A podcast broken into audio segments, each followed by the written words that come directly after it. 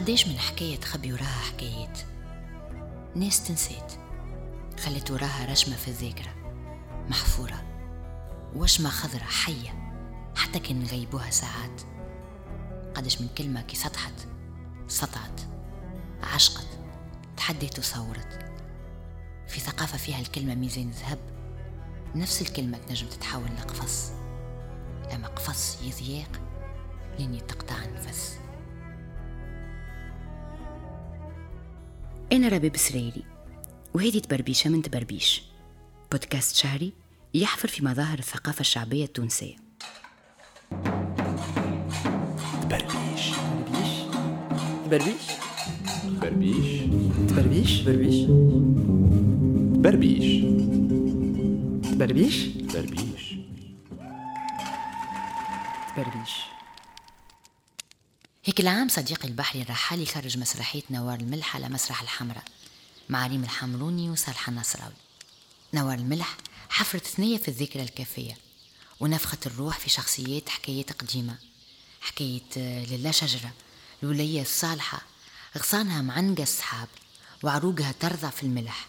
خضرة شتاء وصيف مسقية من عند ربي.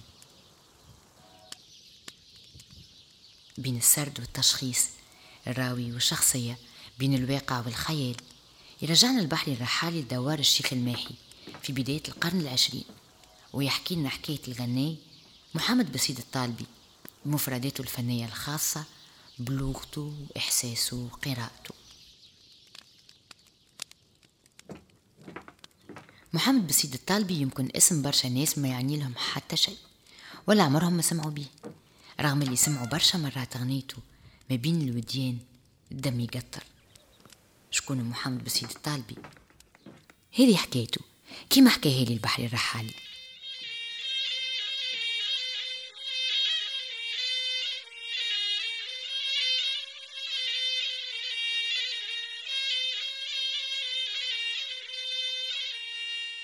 الغني هذايا ما اسمه محمد بسيد الطالبي. هو من قرية ما بين الجندوبة والكيف اسمها المر. بقعة اسمها المر ما نعرفش عليه اسمها المر. غني يحضر في عريس الشيرة هذيك الكل. ساعات ساعات يرتجل غنية تتخلد. مثلا؟ مثلا بين الوديان.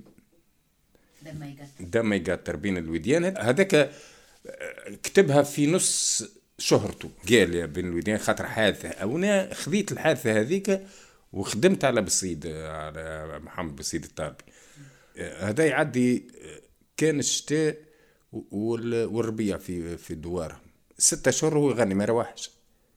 من دوار لدوار؟ من دوار لدوار. مشي يغنى في الجزائر مع الشيخ بورقعة يعني راجل مش مش هي مرة مشى يغني في عرس. الجماعة هذوم اسمهم دوار بن محمود. وهو السيد هذا صوت ووصف حتى كي ما يوصفش حتى كي يوصف واحدة ما يعرفش كي يبدأ يتغزل بواحدة آه، في وسط الغناء يقول مثلا يا فاطمة فاطمة تبدأ في وسطهم واحدة فاطمة تقول نعم. يقول آه، آه، مكمود على بنت محمود كي من غدت له ذهيبة شقرة وعيونها سود هي خيار الكسيبة مسك وسيد الطفلة هذيك هي بلوندا وعينها بربرية عينها خضر وندرى شنو فزعوا له. بعد الحسيل والعرس عرضوا له هو صحة بدن خاطر أخوه قال لي أطول مني. أخوه قد الباب وهو قال لي أطول هو أطول مني. يغني بلا ميكرو وقت اللي يغني الجبال ت- ت- تسمع. اللي يكون تاعو في الوديان كاني بالبافلويت يغني الحسيل وعرضوا له بالعركة عركة ح- ضربوه وقت اللي ضربوه ذبحوه. تذبح. اللي معاه هرب. هذا يتا- وجبدوا في الغناية بين الوديان حتى اسمه وجبدوا آه، متسابقين سواق الأربعة نتاع الصباح كتبت له الحياة تعدوا عليه القوش في آخر رمق مش يموت. هزوه. لسبيطار اسمه سبيطار منوبي في الكيف خيطوا له ندرى شنو ورجع يغني. الناس بالصيد مات بالصيد مات بالصيد مات ذبحوه ذبحوه ذبحوه. تكوا على الفرح ذبحوه. حتى هزت روح وريح العزير أنا نغني على بالصيد عامين وعلى الحب نكوي يا مارا. يعني تلمو النساء ولوا يغنوا عليه احياء هاي سيد حاسيلو في عرس من العريس رجع يغني. ومش كيش؟ الرجال يعني ما بيناتنا الدنيا ما ما بيناتناش حاجة مقابل هو جماعة هذوما اللي يغني الغناية نتاعهم من الدوار نتاع السي الجماعة اللي ذبحوه. جاي يغني في دوار آخر. الغناي الآخر قال هاك جبل بين الجبال وبعيد على كل ساكن فيه ريم الغزلان بين يحوش وحلف تبعد على كل باطن. باطن من سكن باطن الأرض يعني. تلمو إلي بال اللي سكنت في ربي الفوق بعيد. غنى وكمل غنى بالصيد قاعد في مخه الحكاية هذوما جماله قال له جبل الجبال وما تسكنوش الخناثه يسكنوا حي مسبوع في عركة توقات ثلاث وهما ثلاثة اللي شادوا وكتب على اللي ذبحني وما بيكبر وحييت بعد الذبيحة صاحبي اللي بعثته يخبر ما حب يجيب نصيحة بين الويدان دم يتبزع بين الويدان بار السوليداريتي نتاع الغناية الوقت هذاك في النورويست وسيد ويست وبدت تهبط وبدت تهبط الغناية وتشمل تولوا كأنهم تآزرا مع بالصيد ولا تتغنى وكل واحد زاد فيها من عنده هي الاصل ما فيهاش برشا ابيات دون اكتبها كان قال راني حييت أنا لا مهما تذبح الغناية يبقى فيه عرق ينجم يطلع في شجرة يطلع في حاجة أما تبقى نغمة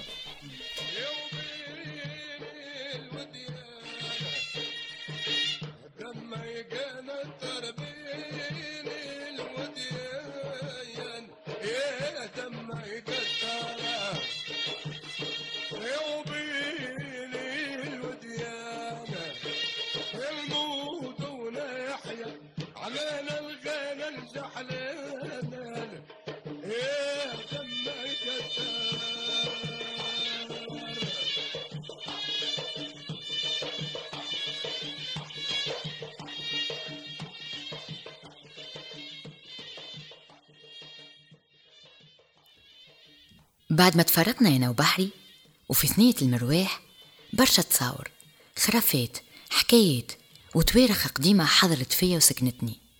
منها جملة قاعدة تتعاود في راسي. ما تحبش تسكت. جملة قالها لي بحري الرحالي. سؤال ترشق في مخي. ألف سؤال وسؤال. قلت وعلاش؟ وعلاش واحد فنان يتذبح على قصيدة؟ وعلاش الفنان يتذبح على بيت شعر؟ وعلاش الغناية تذبحها على خاطر وصف حالة؟ وعلاش؟ علاش كلام تقال في الحب ينجم يحل حرب؟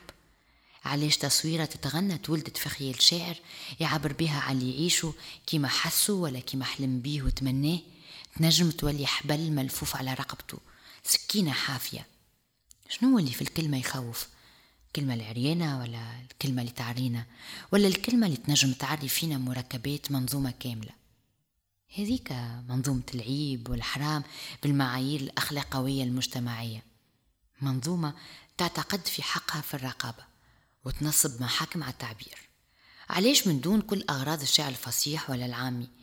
الغزل كانوا مازال من أكثر الأغراض اللي عليها جدل رغم اللي هو من أكثر المواضيع اللي تكتب فيها شعر عند العرب وفي بقية الثقافات الأخرى شرقية وغربية. كلامنا حكاياتنا غناياتنا كلها مطبوعة بأثار من أشعار الغزل قديمة وجديدة. ذاكرتنا الجماعية توارثت شخصيات وأبطال مربوطين بقصص الحب والشعر. هذا الكل يكون تركينا من تركن بخيالنا الجماعي اللي نتوارثوه ونتناقلوه. واللي زاد ينجم يكون شواهد تاريخية وثائق تحكي وتأرخ. أما تفيق بها الحكاية كي تشد روحك بالكمشة. وانت تدندن في غنية كيما أمان أمان يا الماني. أمان أمان يا الماني. سافر عليا وخلاني. أمان أمان يا ددو. عالفرش العالي نتمدو. ونحطو خدي على خدو. ونعملو نومة شقلبي.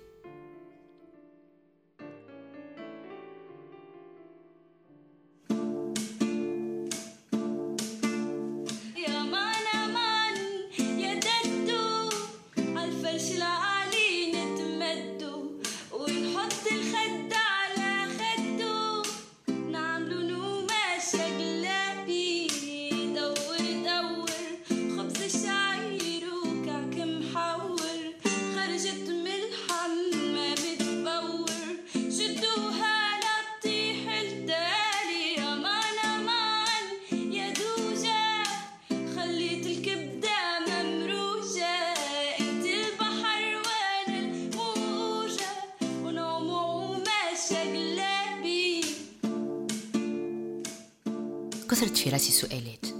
أي قلت جاء الوقت نهز روحي ونسأل أهل الذكر. تقابلت مع وليد نعمان المختص في اللسانيات والأداب والحضارة العربية. وحكينا برشا. حكايتنا هزتنا لتواريخ قديمة. لزمان آخر. زمان الأمراء والملوك والجواري والبلاد رجعنا حتى للعصر الجاهلي وإن كان الشعراء يتسابقوا في الغزل وفي الإباحية. أسامي كما امرؤ القيس. ويوم دخلت الخدر خدر عنيزة فقالت لك الويلات إنك مرجلي. تقول وقد مال الغبيط بنا معا. عقرت بعيري يا امرأ القيس فانزلي. فقلت لها سيري وأرخي زمامه ولا تبعديني من جناك المعلل. فمثلك حبلى قد طرقت ومرضعي. فألهيتها عن ذي تمائم محولي إباحية العرب في الغزل ما توقفتش مع ظهور الإسلام كما برشا ناس يتصوروا. بالعكس وليد نعمان حكى لنا على الغزل المذكر ولا الغزل الغلامي اللي ظهر بقوة بعد الإسلام وبالخصوص في القرن الثاني للهجرة. بدينا نحكي على غزل مذكر في القرن الثاني للهجرة. يقول أبو نواس اللي هو من رواد الغزل الغلامي يقول ثم نوع من من النساء ظهر يعرفهم بين قوسين بعض المؤرخين كثير يقول يصلح الأمرين معناه. لأنه وقت الخليفة الأمين كان كان عنده ميل مثلي. فأم زبيدة صنعت له الجارية الغلامية المقرطقة تلبس لباس كلباس الذكور لكنها امرأة. والشعر متاعها كوب يعني عرفت مقصوص يقول أفديك خذها من يدي وهاتي عذبني حب غلامياتي. بعد يقول يصلحنا للاتة والزنات يعني ذي في عقر دار الإسلام في الخلافة العباسي. كل ما نقدموا في الحديث كل ما تزيد تظهر ثنية تتقاطع وساعات يهرب بينا راس الفتلة. يبين مثلا اللي الثقافة العربية الإسلامية الحديثة هي أكثر تزمت ومحافظة من قبل. اللي كان فما أكثر تسامح مع حرية التعبير وحرية الجسد. اللي كل ما قاعدين نتطوروا كل ما نزيدوا نسكروا على البدن ونصنفوا رمزيته وإيحاءاته في خانة التابو. ثم مفارقة أخطر من هذا أن المجتمع الإسلامي المعاصر أكثر محافظة من المجتمع الإسلامي السابق. يعني لا تتخيل أن أوروبا لم تبلغ ربما في فترة ما مثلا في القرن الثامن عشر والتاسع عشر ما بلغته الحضارة العربية الإسلامية من تحرر في القرن الثاني للهجرة ولا حتى في القرن الأول. واضح هو عمر بن أبي ربيعة كان يتغزل بنساء في حرم في حرم المكي. يقول أبصرتها ليلة ونسوتها يمشين بين المقام والحجر ويصف يتغزل بها وفي في الحرم فكان نوع عندهم نوع من من السماحة والتسامح مع الدين ومع حرية الجسد. ما كان ثم ما كانش الجسد يعني عليه كل تلك الضغوطات تلك, تلك المركبات التي يتحفظ منها ويتحفظ من ذكره في غزليات وفي في أشعار.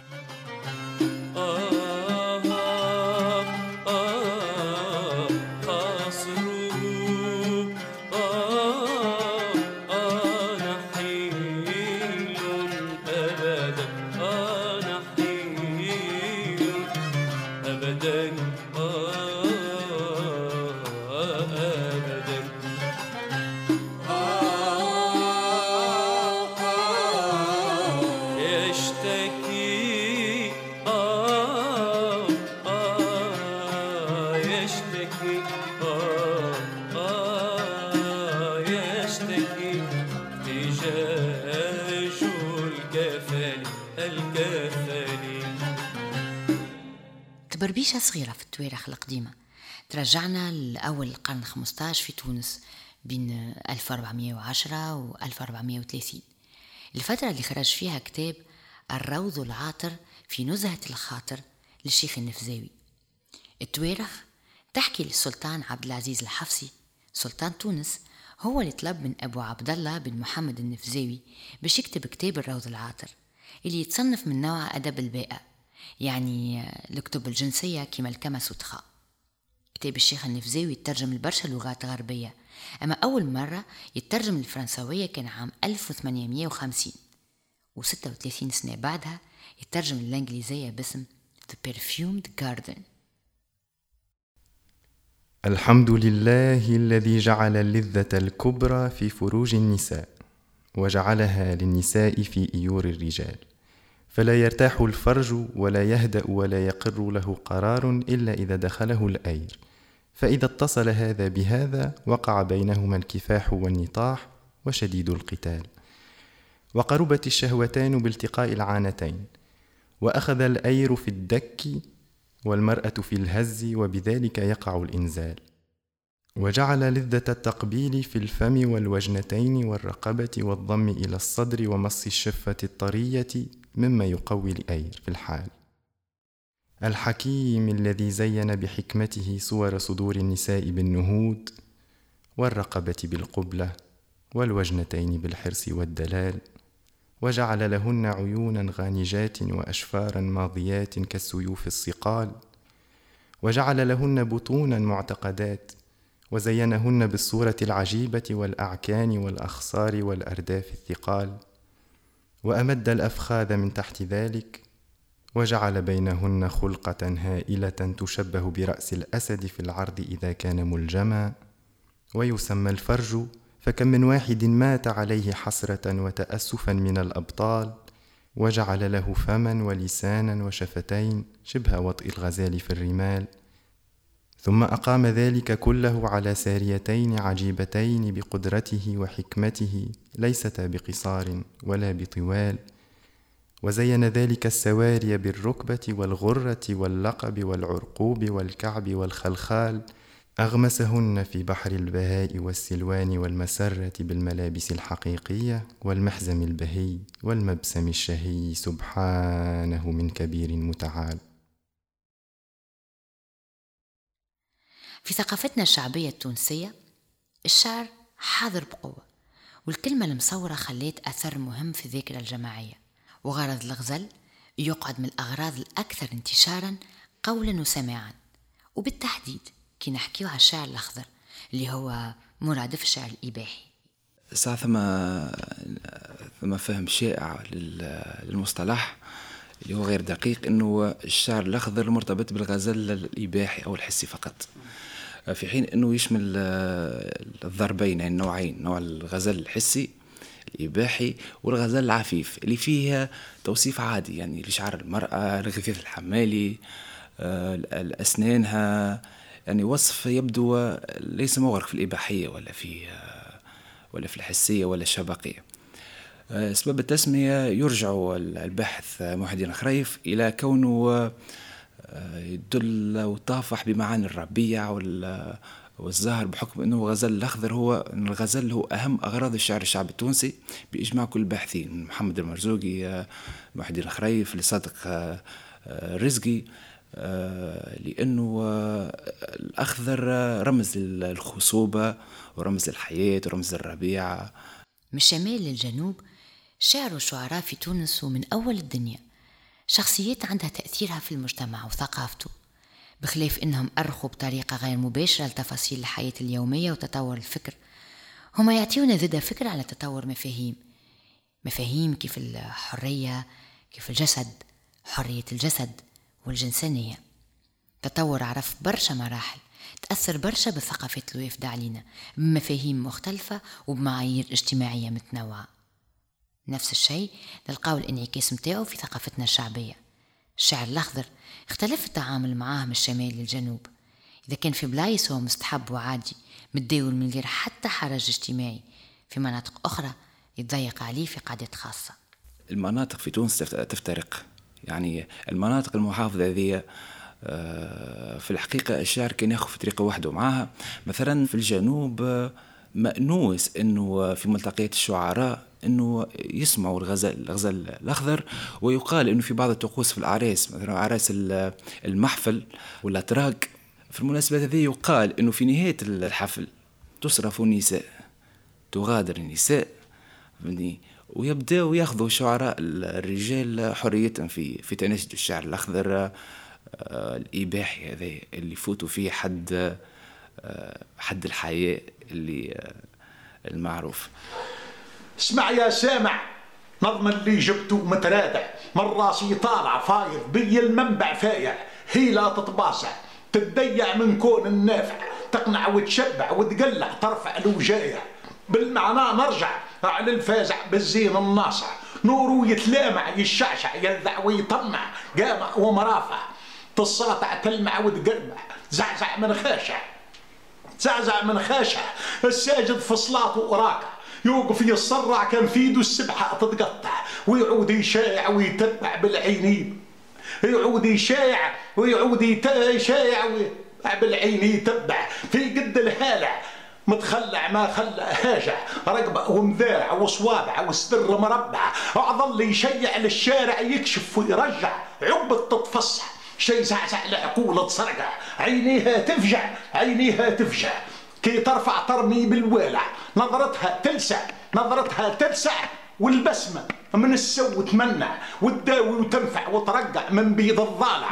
نحكي للمجمع واش نبدع في خلق المبدع ضربوا بالطابع جامانع ما يقدو صانع سرو يتفايع ويفعفع يغش مع الرابع. زارع ومنعنع. منوع نوار مربع. الكلام يطاوع يتهوع في البحر الواسع على عين التالع يتريع في بلاد مهايع فجعوه ونطع جاي قرصع خايف يتقلفع.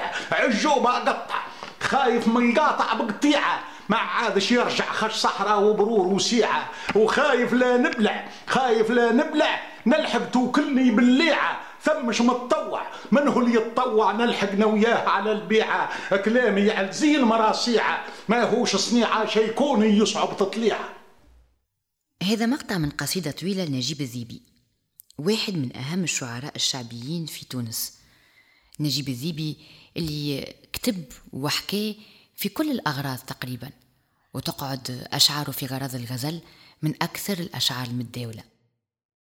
وأنا نحاول نتصور في مخي خريطة للشعر الأخضر في تونس وكان نبداو من الجنوب وإحنا ماشيين للشمال نلقاو لي الأخضر مشي ويغماق كي نوصل للكيف وبرسليانة عادي إنه نسمعوا أغاني متداولة في المناسبات فيها وصف دقيق للبدن حديث على الشهوة حديث على الفانتازم بلغة تقول أكثر من اللي تخبي.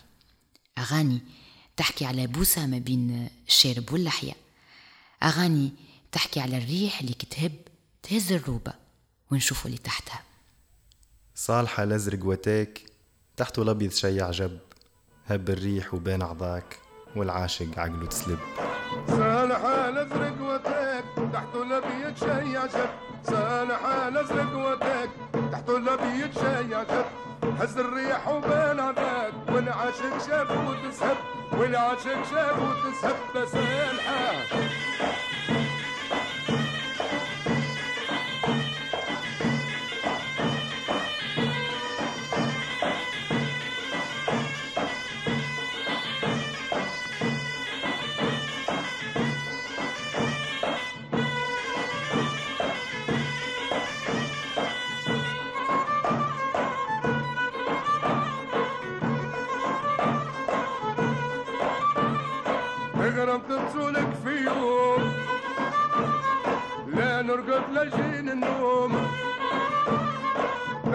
بسولك في يوم ولا نرقد لجين النوم. سكران ودايخ في الروم. ما دريتش كيفاش نشد ما دريتش كيفاش نسد. سهل حال. إما شنو اللي يخلي la perception ولا la réception الاجتماعية تختلف من منطقة لأخرى؟ شنو اللي يحدد معايير ال conservatisme من جهة الأخرى في نفس البلاد وفي نفس الثقافة. وشنو اللي يخلي الكلمة المقبولة لهنا عليها احتراز غادي. فما أسباب. أولا ما ننساوش أنه الجنوب هو كان الوجهة الأولى لقبيلة بني هلال بني سليم منذ القرن الخامس الهجري الحادي عشر ميلادي اللي هما كانوا المتسبين الأوائل في تعريب الإفريقية تونس. بينما الشمال الغربي عاش آه، كان وجهة أولى للحضارة الرومانية نقولوا مطموره روما فكان كان الكيف حاضن لتنوعات حضارية أكثر من الجنوب. واضح؟ الجنوب آه، كان نازع لبدوية موجود فيها حتى امتدادات للشعر الجاهلي وذا أكد عليه محمد المرزوقي. البحث في موضوع الشعر الأخضر خلينا نقفوا على برشا مفارقات وحتى تناقضات. مفارقات ثقافية واجتماعية. هو كأي غرض من أغراض الأدب توثيق الجزء من هويتنا. يعطينا فكرة على تصويرة البدن البدن كيفاش تخيلناه واشتهيناه وكيفاش عشناه وعشنا بيه. أما زيدا يحكينا على مؤسسة رقابة متأصلة فينا. عندها برشا وجوه اجتماعية ودينية وحتى سياسية. الغريب اللي الرقابة هذه حديثة كيف نقارنوها بالتاريخ القديم للغزال الأخضر. الكلام اللي تقال وتغنى وتداول في الأعراس والمناسبات اللي كانوا الناس يتسابقوا باش يسمعوه والشعراء يتنافسوا فيه. اللي برزوا فيه أسامي كما بالحول في قفصة وأحمد البرغوثي مولا قصيدة الضحضاح ومحمد الرويسي ومحمد المرزوقي وحدي الرزقي وغيرهم وغيرهم. الغزال الأخضر ما لقاوش عليه معلومات ومصادر كبيرة. ما لقاوش بحوث ولا دراسات متعمقة. نلقاو بعض المحاولات المتفرقة. حكى لي وليد نعمان على كتاب الأدب التونسي لمحمد المرزوقي. واحد من أهم المراجع اللي عنا. وحكي لي زادة اللي محمد المرزوقي لقى برشا صعوبات في النشر لاعتبارات رقابية بحتة. الشيء اللي يعطينا ثلاثة صفحات فقط على الشعر الأخضر في واحد من أهم المراجع عن الشعر الشعبي التونسي.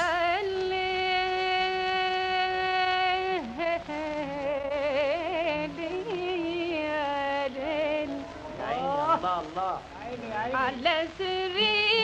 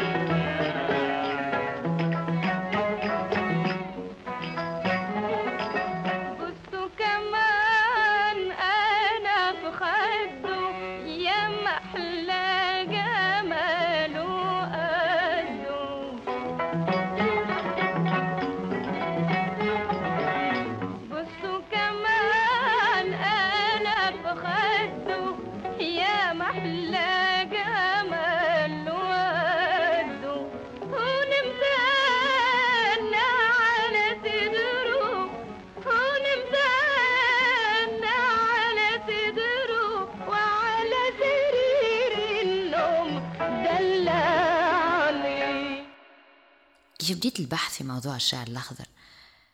كنت نتصور لي الحكاية باش تكون سهلة. صحيح تعلمت حاجات كنت نجهلها على الموضوع. تعلمت نفرق بين الغزال الأخضر بدرجاته والنصوص الأخرى اللي يقولوا عليها بذيئة ولا قبيحة اللي صنفوها الباحثين في أدب الزنديلي ولا السوقة وهذا موضوع آخر وبحث آخر. فهمت اللي الجسد والجنسانية مبحث مهم في الثقافة العربية اللي خذت منها ثقافتنا الشعبية جزء كبير. أما فهمت زادة برشا من اللي عشته من اللي عشته أنا وأنا نحضر في البودكاست هذا. Une crise d'écriture. برشا blocage procrastination مع روحي. version أولى وثانية وثالثة. وكلمة قالت لي في ال prod وقت اللي قعدنا نحكيو. كلمة قعدت تزن في مخي. سيب روحك. في مشية وجاية قدام المراية وأنا نتفرج في الحيرة المصورة على وجهي ونسب ونلعن في ال censure اللي بنيت عليها بحث كامل. ما نعرف شنو اللي صار. c'est juste que mon reflet قال لي ما فما حتى حد قاعد يمارس عليك في الرقابة. أنت اللي قاعدة تمارس فيها على روحك. ماك إلا امتداد الفكر مستبطن فيك. عروقه ممدودة أبعد من اللي تتصور. العركة مش مع الآخرين. العركة داخلانية. بوليس الأخلاق سربوهولنا في الحليب. شكون وقتاش وكيفاش؟ مش مهم. المهم إنه بين تصورك للحرية وبين ممارستك ليها مازالت فما ثنية ما كملتش. انفض عليك وسيب روحك. يا ما تقول تنابه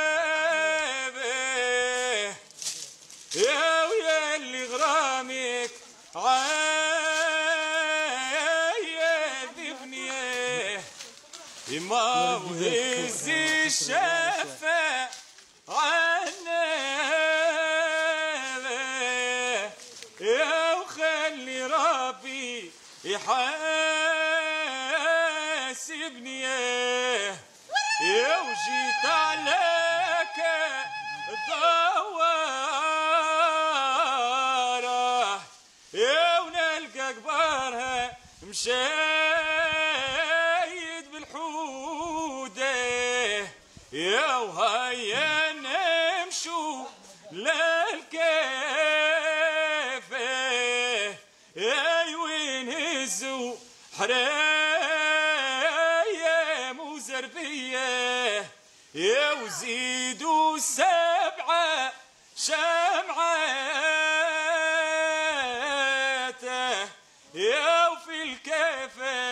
نعاد السهرية إخراج ربيب سريري. تسجيل بشرى تريكي. مونتاج ميكساج تصميم صوتي أسامة جيدي. إنتاج انكفاضة بودكاست.